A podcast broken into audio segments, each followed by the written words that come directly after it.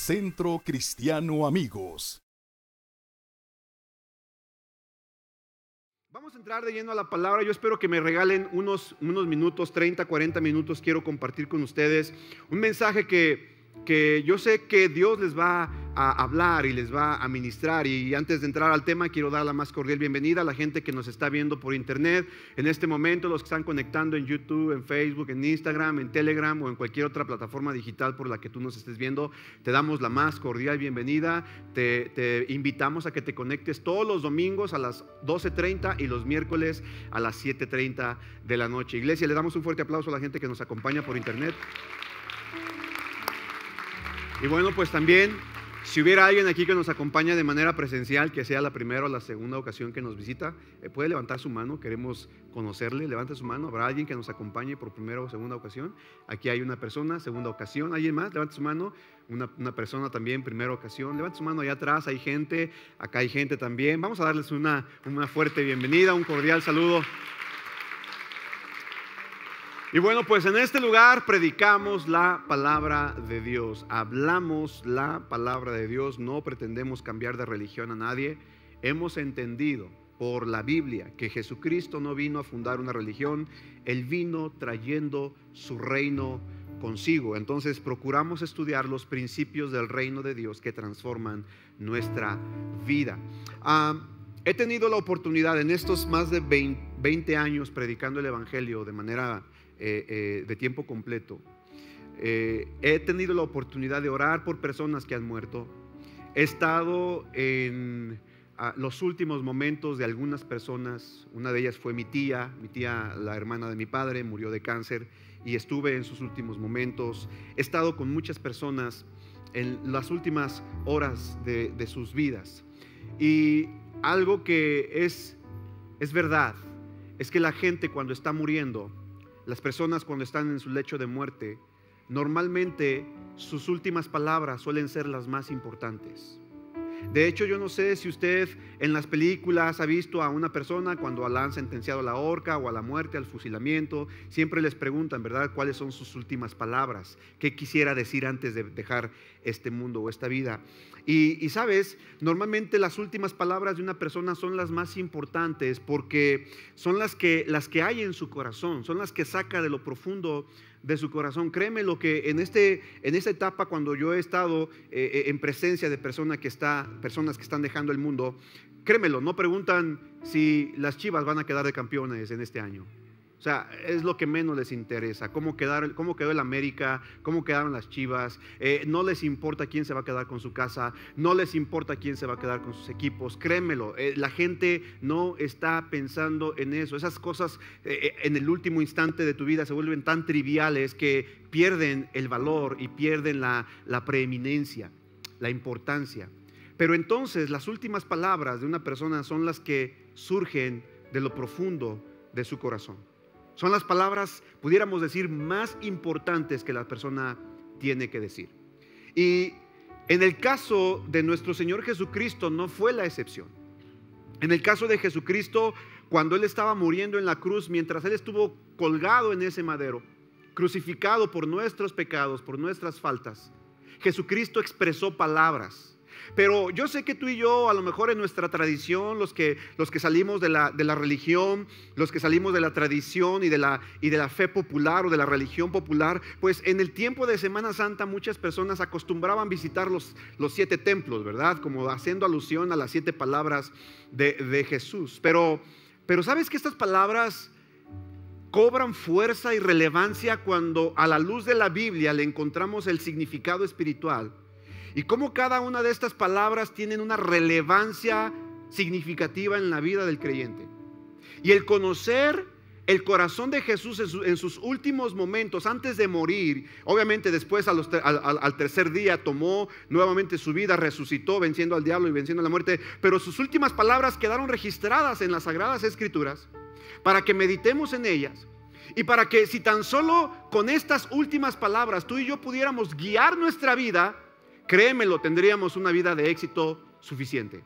Obviamente tenemos más que las últimas palabras de Cristo en la cruz del Calvario, pero hoy quiero hablarte y quiero enseñarte, y el tema de esta mañana precisamente se llama las últimas palabras de Jesús. ¿Cómo se llaman?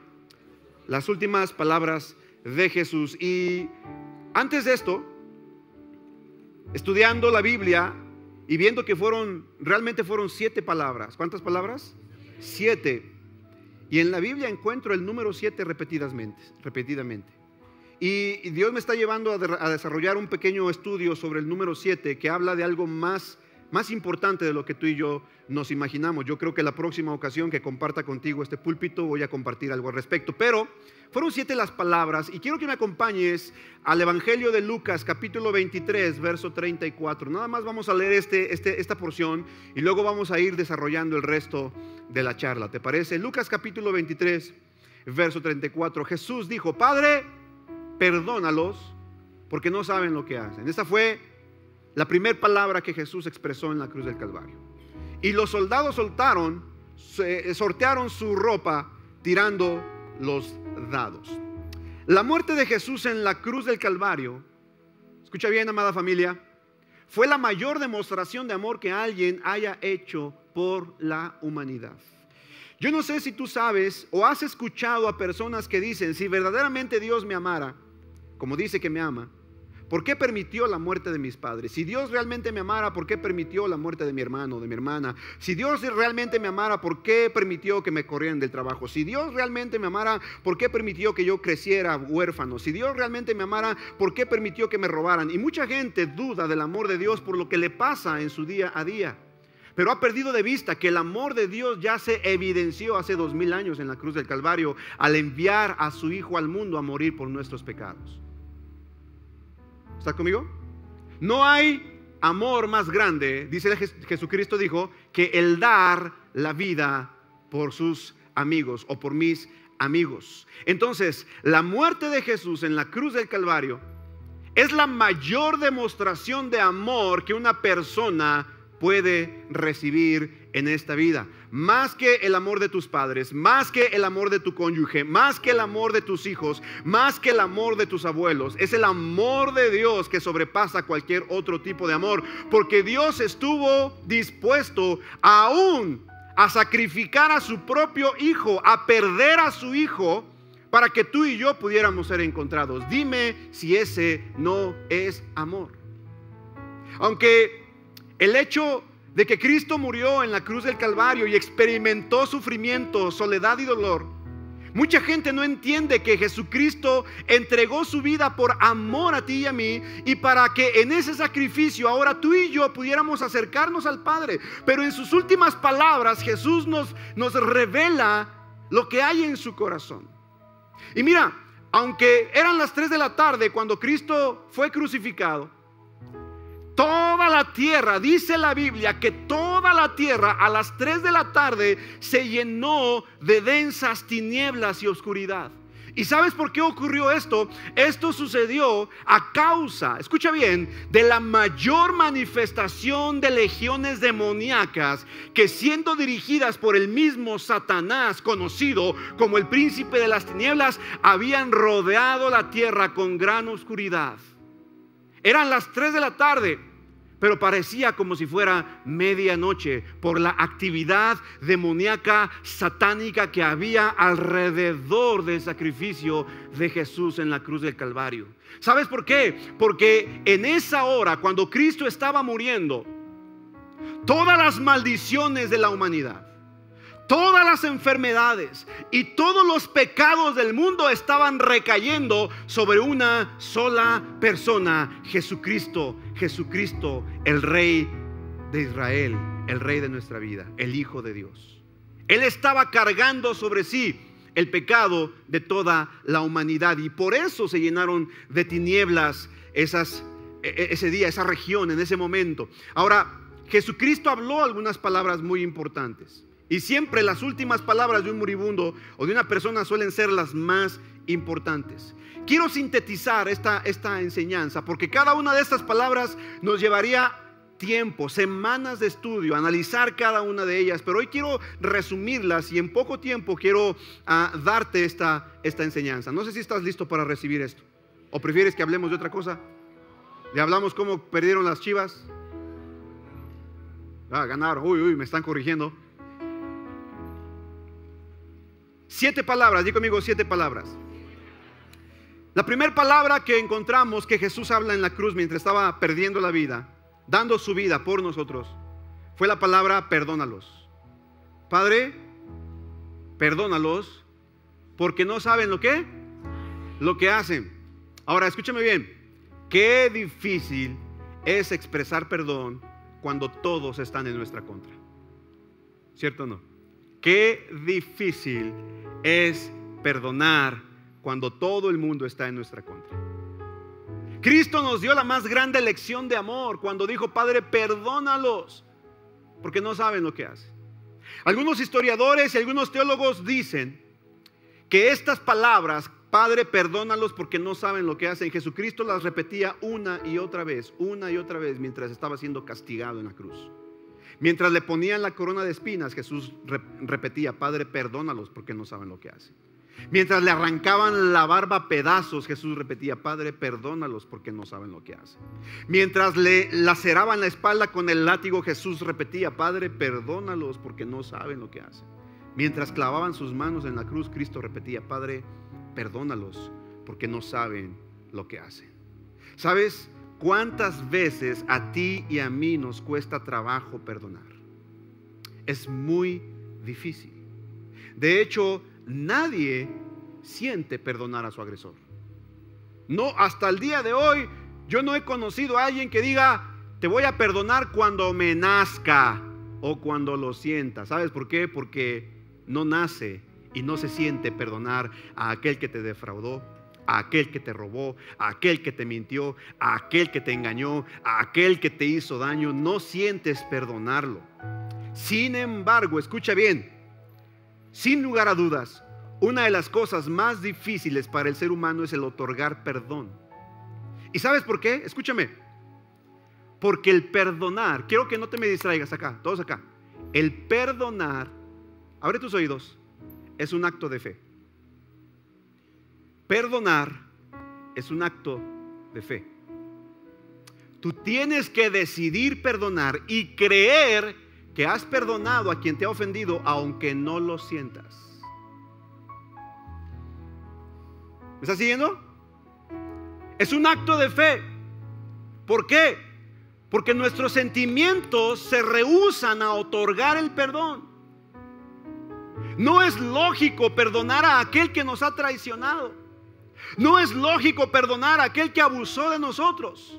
No es lógico perdonar a aquel que nos robó, aquel que nos hirió, aquel que nos insultó, que nos difamó. No es lógico. Pero, hey, te tengo noticias. La fe no opera con la lógica. La fe está por encima de la razón.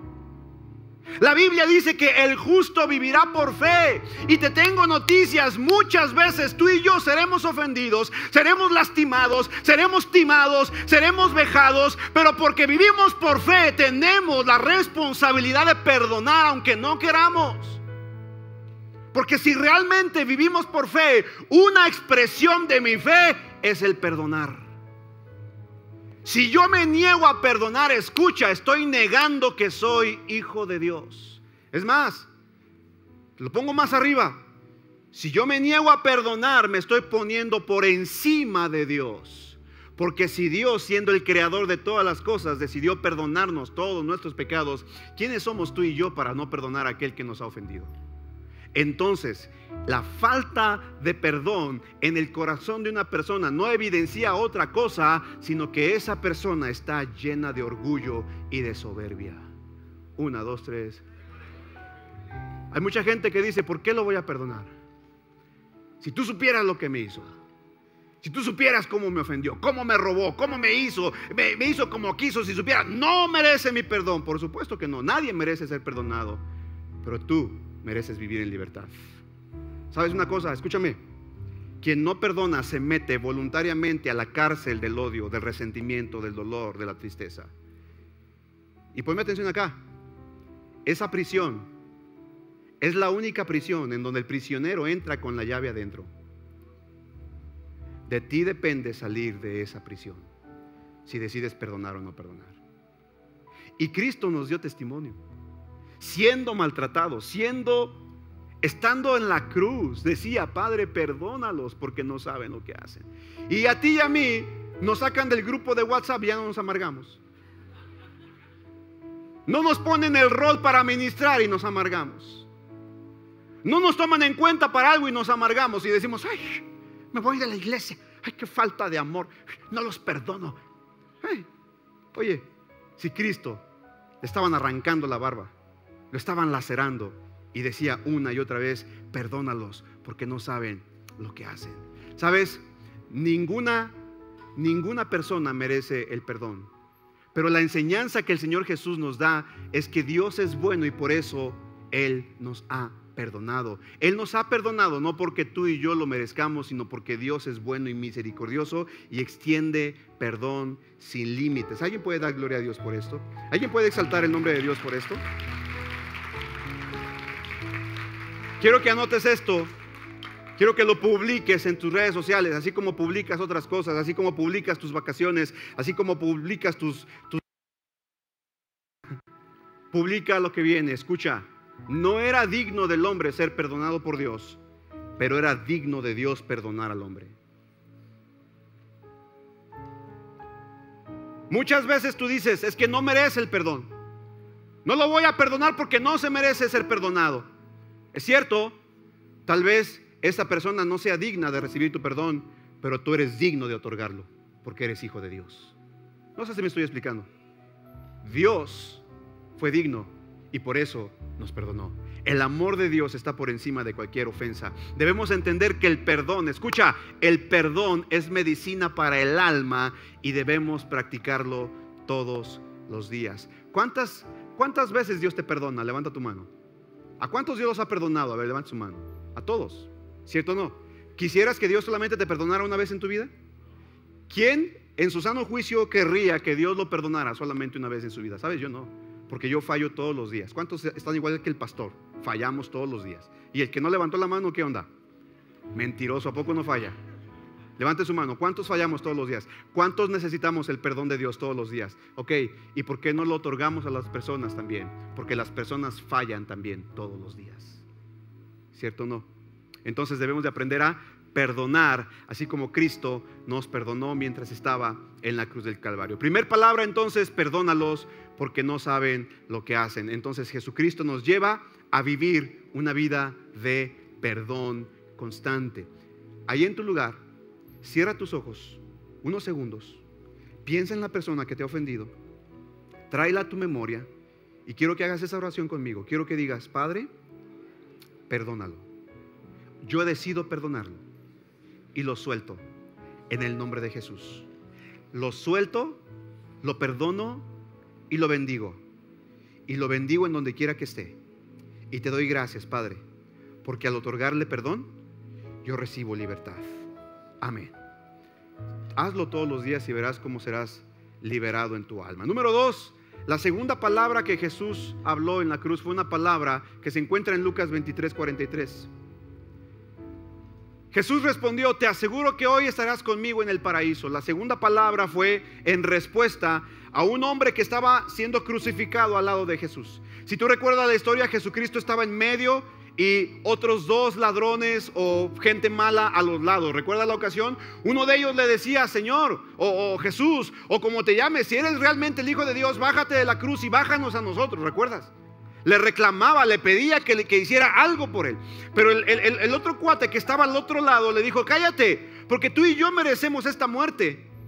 Pero él es un inocente, él no ha hecho nada que, mereciera que estar aquí. Y entonces viene con Jesús y le dice, Jesús, acuérdate de mí cuando estés en tu reino.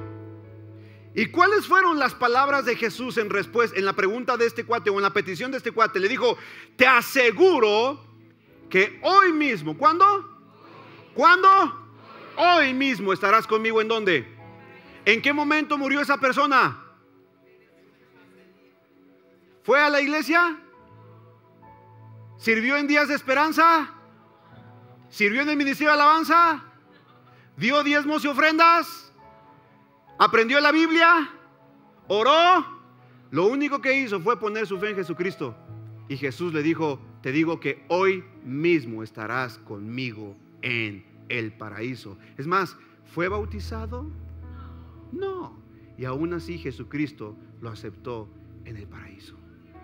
Ahí puedes glorificar el nombre del Padre por esto.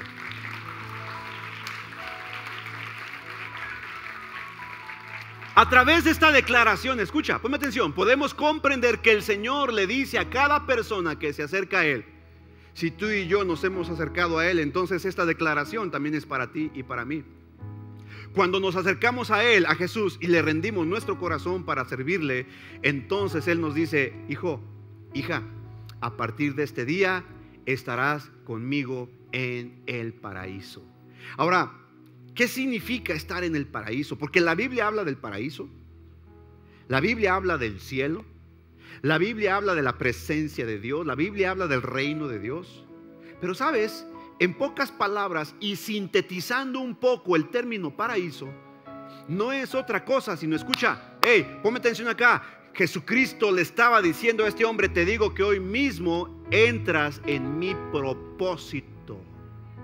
Porque el propósito de Dios para la humanidad fue que el hombre siempre disfrutara de la presencia de Dios. Entonces, ¿qué podemos definir como paraíso? El paraíso, señoras y señores, no es otra cosa sino disfrutar perpetuamente la presencia de Dios, estar en el propósito de Dios. Si tú le abriste tu corazón a Cristo, si tú lo reconociste como Señor y Salvador, te tengo noticias. Ahora estás en el propósito de Dios. Ahora estás en el camino al Padre. No importa lo que estés viviendo aquí. No importa lo que estás sufriendo aquí. Probablemente aquí estás sufriendo luchas. A lo mejor aquí te están eh, persiguiendo, te están, que los de Coppel están detrás de ti en la puerta tocándote para cobrarte. Yo no sé. Pero si tú tienes a Cristo en tu corazón, déjame decirte, estás en el propósito divino. Alguien que glorifique y exalte el nombre del Padre. Este hombre le dijo, Señor, acuérdate de mí cuando estés en tu reino. Y Jesús le respondió, hoy mismo, no cuando yo venga, no cuando eh, tú duermas y mientras duermes espérame ahí dormidito, yo regreso. No, porque la persona desde que nace de nuevo en Cristo, desde ese momento la presencia de Dios le acompaña. A lo mejor tú no lo sientes, pero Dios está contigo. En los momentos de oscuridad y tinieblas, en los momentos, Belén, más difíciles de tu vida, Cristo ha estado contigo. Sandy, ahí ha estado el, Señor contigo. Aún en medio de la muerte de tu esposo, ahí estuvo el Señor contigo. Y lo más impresionante es que un día estaremos juntos con aquellos que se nos adelantaron para disfrutar del Señor por la eternidad. Alguien que glorifique el nombre del Padre. Alguien que exalte el nombre de Dios. Moisés el Señor le dijo a Moisés, mi presencia irá contigo y te daré descanso. ¿Qué significa esto? Amados, significa que cuando una persona le entrega su vida a Cristo, entonces encuentra descanso para su alma. Créemelo, créemelo. Dormimundo y todas esas cosas se quedan guanga. Si tienes a Cristo en tu corazón, tienes descanso en tu alma y en tu vida. ¿Alguien puede glorificar el nombre del Padre por esto? Vamos, exáltale, exáltale. Ahora ojo con esto. Ponme atención a esto. Fíjate bien. Jesucristo, antes de morir, le dijo a sus discípulos, vayan y hagan discípulos a todas las naciones, prediquen, bauticen, bautícenlos, todo el asunto. Y dijo, y yo estaré con vosotros todos los días. ¿Hasta cuándo? Hasta el fin del mundo. Pero a este cuate, hey, póngate esto acá. A este cuate le dijo, te digo que hoy tú estarás conmigo en el paraíso. ¿Sabes? Ahorita, tú y yo, mientras estamos en esta dispensación, mientras estamos en este tiempo de la eternidad, de este lado de la eternidad, la promesa es que Cristo iba a estar con nosotros todos los días de nuestra vida. Pero escúchame, hey, pon atención, llegará un día cuando Cristo ya no esté con nosotros, pero ahora nosotros estaremos con Cristo por la eternidad. Ahorita Él está con nosotros, ahorita nos deja, ahorita la regamos, ahorita cometemos errores, ahorita estamos a prueba y error, ahorita todavía nos damos de cocolazos, pero llegará un momento cuando Cristo diga, no te preocupes hijo, ahora vas a estar conmigo para que donde yo esté, también tú estés. Por eso fui a preparar moradas celestiales para que mi hogar sea tu hogar, para que mi bendición sea tu bendición, para que mi herencia sea tu herencia. Ahorita estás en un momento difícil, pero te tengo noticias, un día estarás conmigo. Ah, vamos, dale fuerte el aplauso al rey. Esa es una palabra de esperanza. No sé qué estás pasando, no sé qué estás viviendo, no sé cuál es tu entorno, no sé cómo es el ambiente en tu familia, pero te digo, resiste, abrázate de la promesa, abrázate de la palabra de Jesucristo que un día estarás con Él en el paraíso. Esto nos lleva a meditar en algo. Esta leve tribulación momentánea que estás viviendo producirá en ti un mayor y eterno peso de gloria. Así que soporta la prueba, aguanta la prueba, aguanta las carnes, ya mero nos vamos y sabes, pronto estaremos con el Señor por la eternidad. Alguien que se regocije con nosotros, alguien que exalte el nombre de Dios.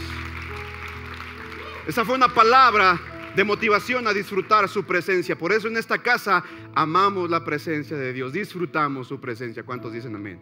Tercer palabra, la encontramos en Juan 19, 25 al 27. Estaban de pie junto a la cruz la madre de Jesús, la hermana de su madre, María, la esposa de Cleofas, y María Magdalena, puras mujeres, ven más benditas mujeres, pura guerrera. Si hay en esta iglesia un grupo fuerte, es el grupo de intercesión de las mujeres, impresionante. No me sorprende que sean puras mujeres, porque fueron puras mujeres literalmente las que estaban al pie de la cruz de Jesús. Verso 26. Cuando Jesús vio a su madre al lado del discípulo que él amaba, o sea, Juan, le dijo, apreciada mujer, ahí tienes a tu hijo. Y al discípulo le dijo, ahí tienes a tu madre. Y a partir de entonces, ese discípulo la llevó a vivir a su casa. Escúcheme, esta tercera palabra es muy importante, porque es una palabra que nos compete a todos. Lo que estaba haciendo aquí Jesucristo en la cruz del Calvario, no se me distraiga, todos pongan atención. Jesucristo estaba cumpliendo con la ley. ¿Qué decía la ley?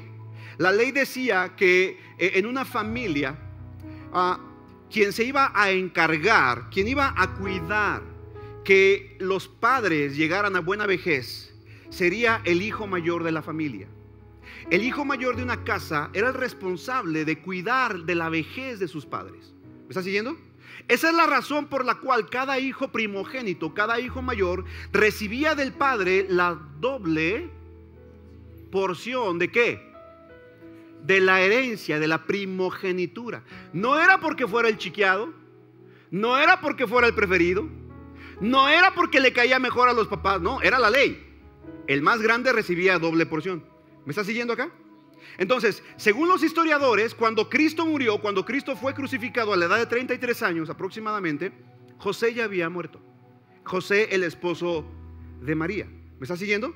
Entonces, como María era viuda y en este tiempo, ser viuda era una señal de prácticamente de abandono. Porque como no había seguridad social, no había un sistema de, ahorro para el retiro, no había algo que sostuviera económicamente a la viuda, entonces Dios implementó eh, el sistema de los hijos. Eh, eh, el padre ya no estaba, el hombre ya no proveía, entonces el hijo mayor se encargaba de su madre. ¿Me está siguiendo acá la historia? Recuerda la ocasión, por ejemplo, en el libro de Ruth, le he hablado a usted de la, historia de Ruth y Noemí. Recuerda que dice la Biblia que después de 10 años Elimelech murió y Noemí se quedó, dice la Biblia que se quedó sola. ¿Cómo se quedó? Pero después de 10 años dice que también murieron sus hijos Malón y Kelión. Y la Biblia dice que entonces ya no estaba sola aquí, sino que, sino que estaba desamparada. ¿Te das cuenta? ¿Por qué? Porque Noemí ya no tenía un sistema que sostuviera su vida. Bien, ¿por qué le digo todo esto? Porque Jesucristo cumplió al pie de la letra la ley de Moisés. Y aún estando en la cruz del Calvario, ojo con eso, aún estando muriendo en la cruz, Jesucristo le encarga su responsabilidad de cuidar a su madre, a su discípulo Juan. Y por eso le dice, madre, he aquí tú. Hijo, he aquí tú. Y dice, desde entonces, desde ese momento, María se fue a vivir con quién? Desde ese momento Jesús la endosó, Jesús le dijo, Juanito, ahí te encargo a mi madre, cuídala como si fuera yo. ¿Me sigues? Ahora, qué curioso. qué curioso, qué interesante, Martín, que de los doce apóstoles, todos murieron, menos Juan. ¿Por qué? Porque cuando tú y yo recibimos una asignación directa del Padre y la cumplimos, entonces ni la muerte se puede meter para estorbarnos a cumplir el propósito y la asignación de Dios. Así que asegúrate de estar cumpliendo. Wow, wow. No sé si me estoy explicando. Vamos, vamos, dáselo fuerte al rey. ¿Qué pasó aquí entonces? Ojo con esto. Esta tercera palabra es una palabra de restauración familiar. ¿Una palabra de qué? Jesucristo se encargó de que su madre fuera restaurada, fuera cuidada. En la cruz del Calvario Jesucristo estaba cuidando que la familia fuera restaurada. Te lo he enseñado, te lo he dicho aquí. Los que han venido aquí nos lo han enseñado. Escúchame con atención, pon atención. La iglesia, la iglesia es la segunda oportunidad que Dios nos ofrece para restaurar nuestros conceptos distorsionados de familia. ¿Por qué crees que te decimos somos tu iglesia, tu casa y tú? No es un choro, no es un eslogan no es parte de lo coloquial de las iglesias, no, la iglesia es la oportunidad que Dios nos da para que nuestros conceptos familiares sean restaurados. ¿Qué crees que, es lo que está haciendo el diablo en este momento? Está atacando a las familias. ¿Por qué? Porque quiere dividir, quiere romper los hogares, quiere destruir las familias, porque si se rompe, la Biblia dice que en los últimos tiempos el Señor iba a visitar la tierra y que iba a restaurar el corazón de los padres hacia los hijos y el corazón de los hijos hacia los padres. Dice, no sea que venga, visite la tierra y la hiera con maldición. Le tengo noticias, una familia que no está unida le abre la puerta a la maldición. Por eso necesitamos restaurar nuestra familia y Cristo es la única persona que puede restaurar nuestros, hogares. ¿Sabes por qué? Porque cuando Cristo llega a un hogar, entonces el corazón de la familia es restaurado. No importa lo que haya ocurrido, la familia es restaurada. ¿Alguien puede glorificar el nombre de Dios por eso?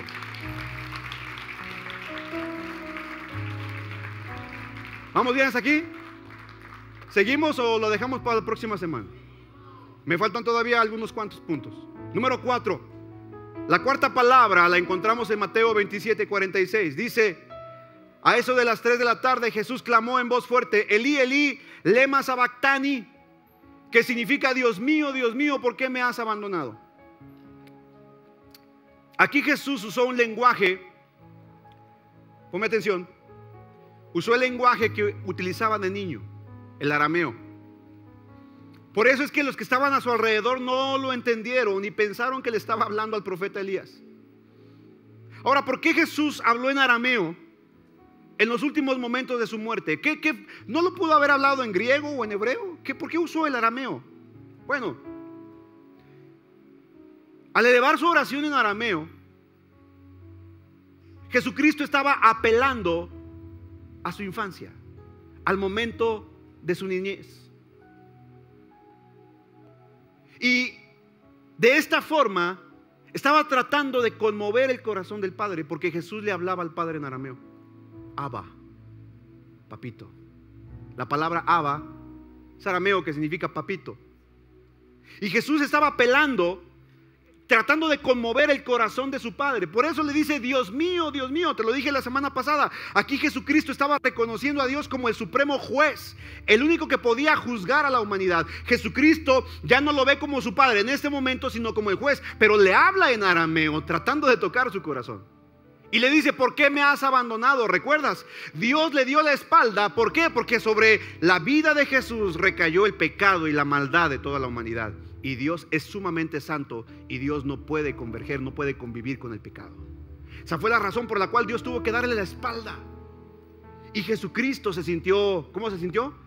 Pero Jesús regresó a su infancia para enseñarnos lo importante. Hey, escucha, Qué importante es que tú y yo sanemos las heridas de nuestro corazón, principalmente aquellas que nos fueron causadas cuando éramos niños.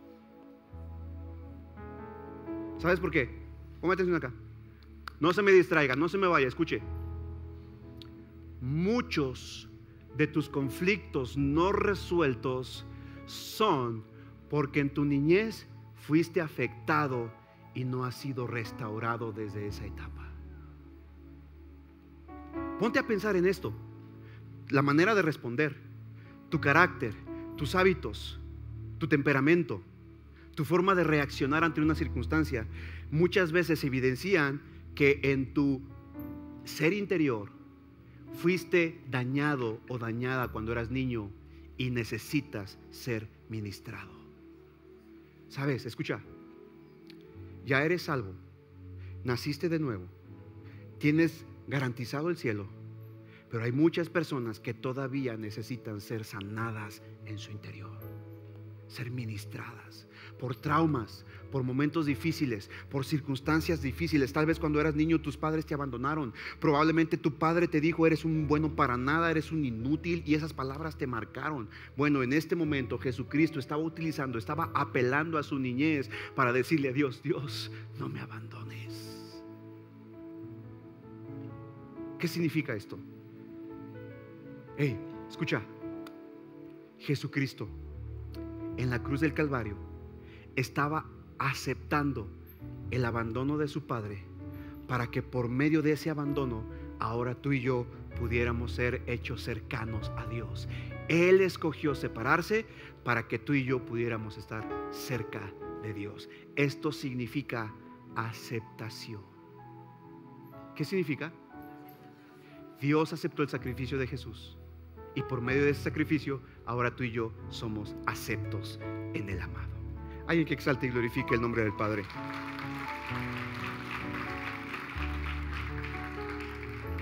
Número 5, ya vámonos rápido porque es, muy, muy extenso el tema. La quinta palabra la encontramos en Juan 19, 28. Jesús sabía que, que su misión ya había terminado y para cumplir la escritura dijo, tengo sed. ¿Qué fue lo que dijo?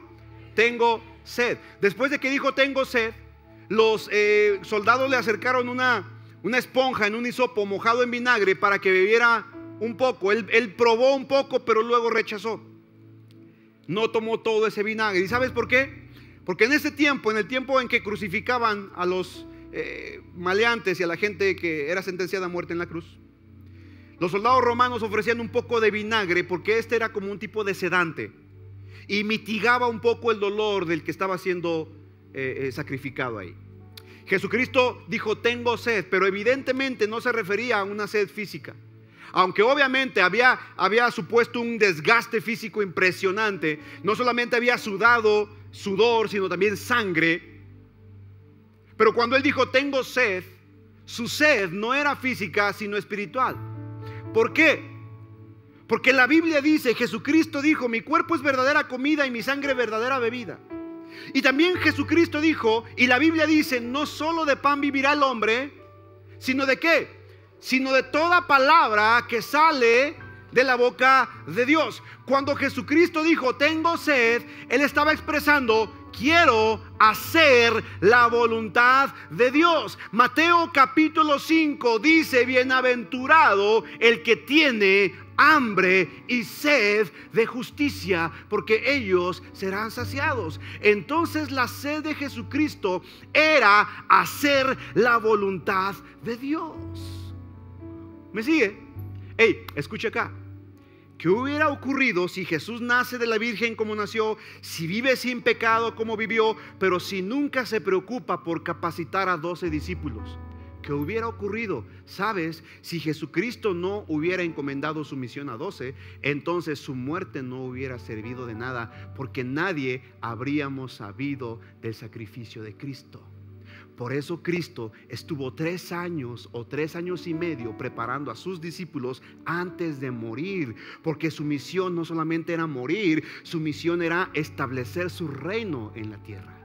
Y lo hizo por medio de discípulos. Hey, te tengo noticias.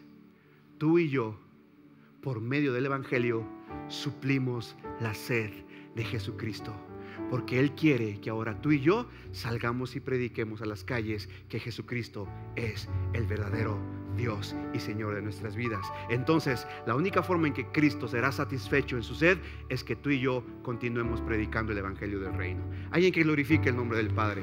Alguien que exalte el nombre de Dios. Vamos, dáselo. Número 6, ya me lo termino. ¿Cuántos dan gracias a Dios que ya me lo termina el pastor? Y me fui bien rápido, mira. Ay, bendito Padre. Estoy rompiendo récord. ¿Cuántos se dan cuenta de que ya el pastor está predicando más corto? Uy, gracias por su entusiasmo. Yo pensé que sí se había dado cuenta. Número 6. Escuche, la sexta palabra la encontramos en Juan 19:30. Juan 19:30 dice, después de probar el vino, Jesús dijo, consumado es. ¿Qué palabra dijo? Consumado es. Otra versión dice, todo está cumplido. Entonces inclinó la cabeza y entregó su espíritu. Escucha acá, ponme atención. La palabra griega para consumado es, la palabra que usó Jesús acá, mientras estaba muriendo, entregando el Espíritu, es la palabra griega tetelestai. Repita conmigo. Tetelestai. Es la palabra griega. Cuando Cristo estaba muriendo, dijo tetelestai, que significa que es consumado es. Ahora, ¿cuál es el significado de esta palabra? Aparte de consumado es. Póngame atención.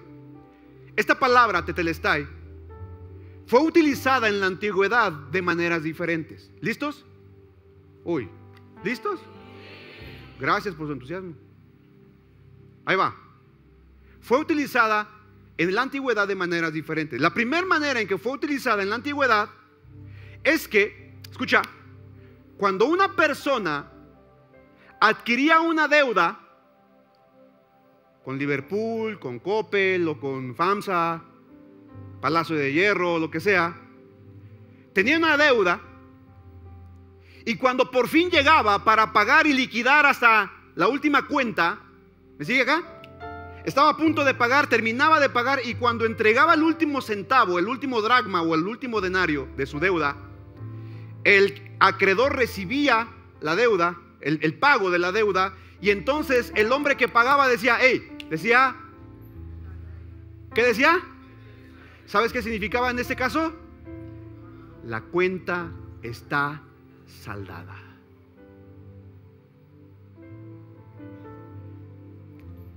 Traspólalo al sacrificio de Jesús.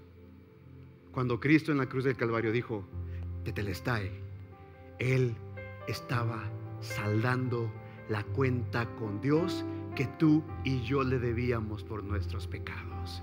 Jesucristo en la cruz del Calvario, su palabra fue, la cuenta está pagada. Señoras y señores, no le debemos nada a Dios por medio del sacrificio de Jesús en la cruz del Calvario.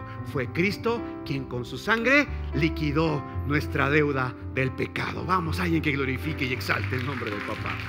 Oh, pero dáselo fuerte, dáselo fuerte. ¿Cuántos están recibiendo revelación este día? De la cruz de Cristo. Número dos, lo siguiente que significa, escucha. Lo segundo que significa tetelestai, que era usada en la antigüedad griega y con los romanos y en este, en este tiempo. Lo segundo es que cuando un amo, digamos que Lalo es mi amo, amo.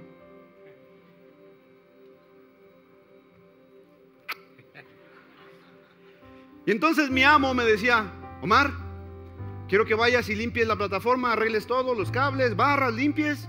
Y una vez que termines de hacerlo, me vienes y me, avisas. Entonces el siervo, el esclavo, venía, hacía lo que su... Le había... Entonces él venía, acá arreglaba todos los cables, todo. Y cuando terminaba el siervo, venía con su señor. ¿Y qué crees que le decía? Vamos, vamos, ¿qué le decía? Tetelestai. ¿Qué significa? La obra que me encomendaste fue acabada. Hey, en la cruz de Calvario, Jesucristo le estaba diciendo a Dios, Padre, la obra que me encomendaste de redimir a la humanidad ha quedado terminada. Ya no hay nada que ellos hagan para sumarle o aumentarle a lo que yo ya hice por ellos. Vamos, glorifica el nombre del Padre. Exalta el nombre de Dios. Wow.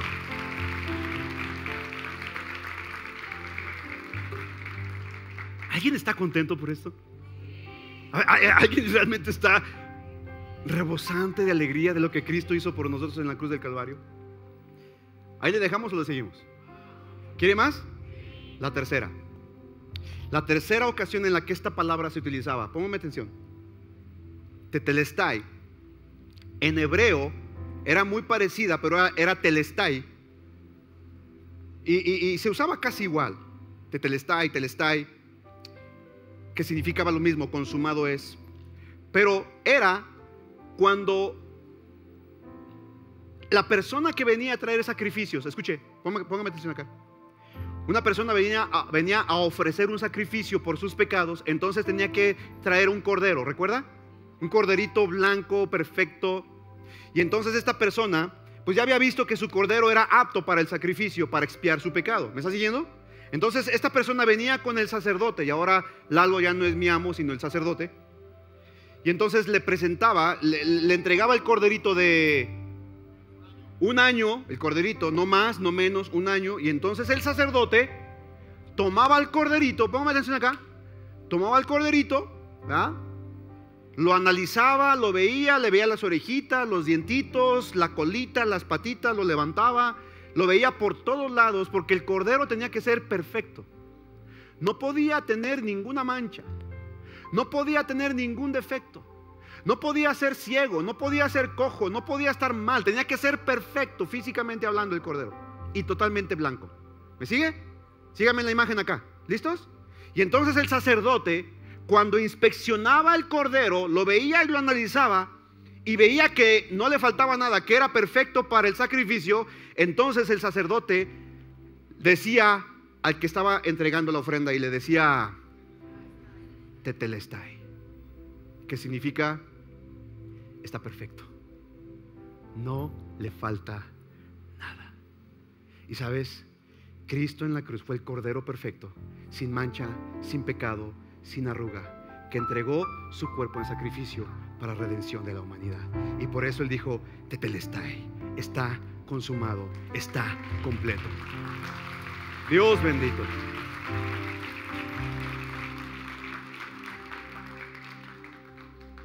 Con eso le seguimos. ¿Ya se aburrió? Esas son las tres más importantes. Pero escuche, hay una cuarta que es esta poderosa. Se usaba tetelestai o consumado es también. La acuñaron o la abrazaron los gladiadores del campo romano. ¿Sabes por qué?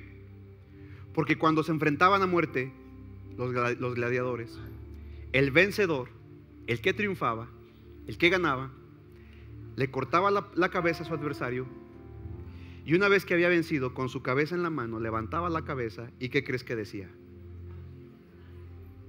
Tetelestai. He vencido.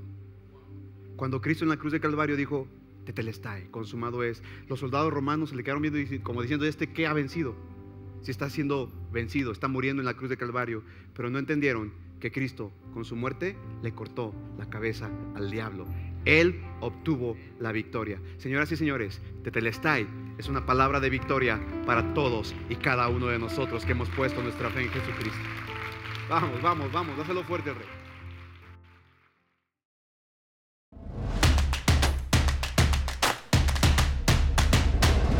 Centro Cristiano Amigos.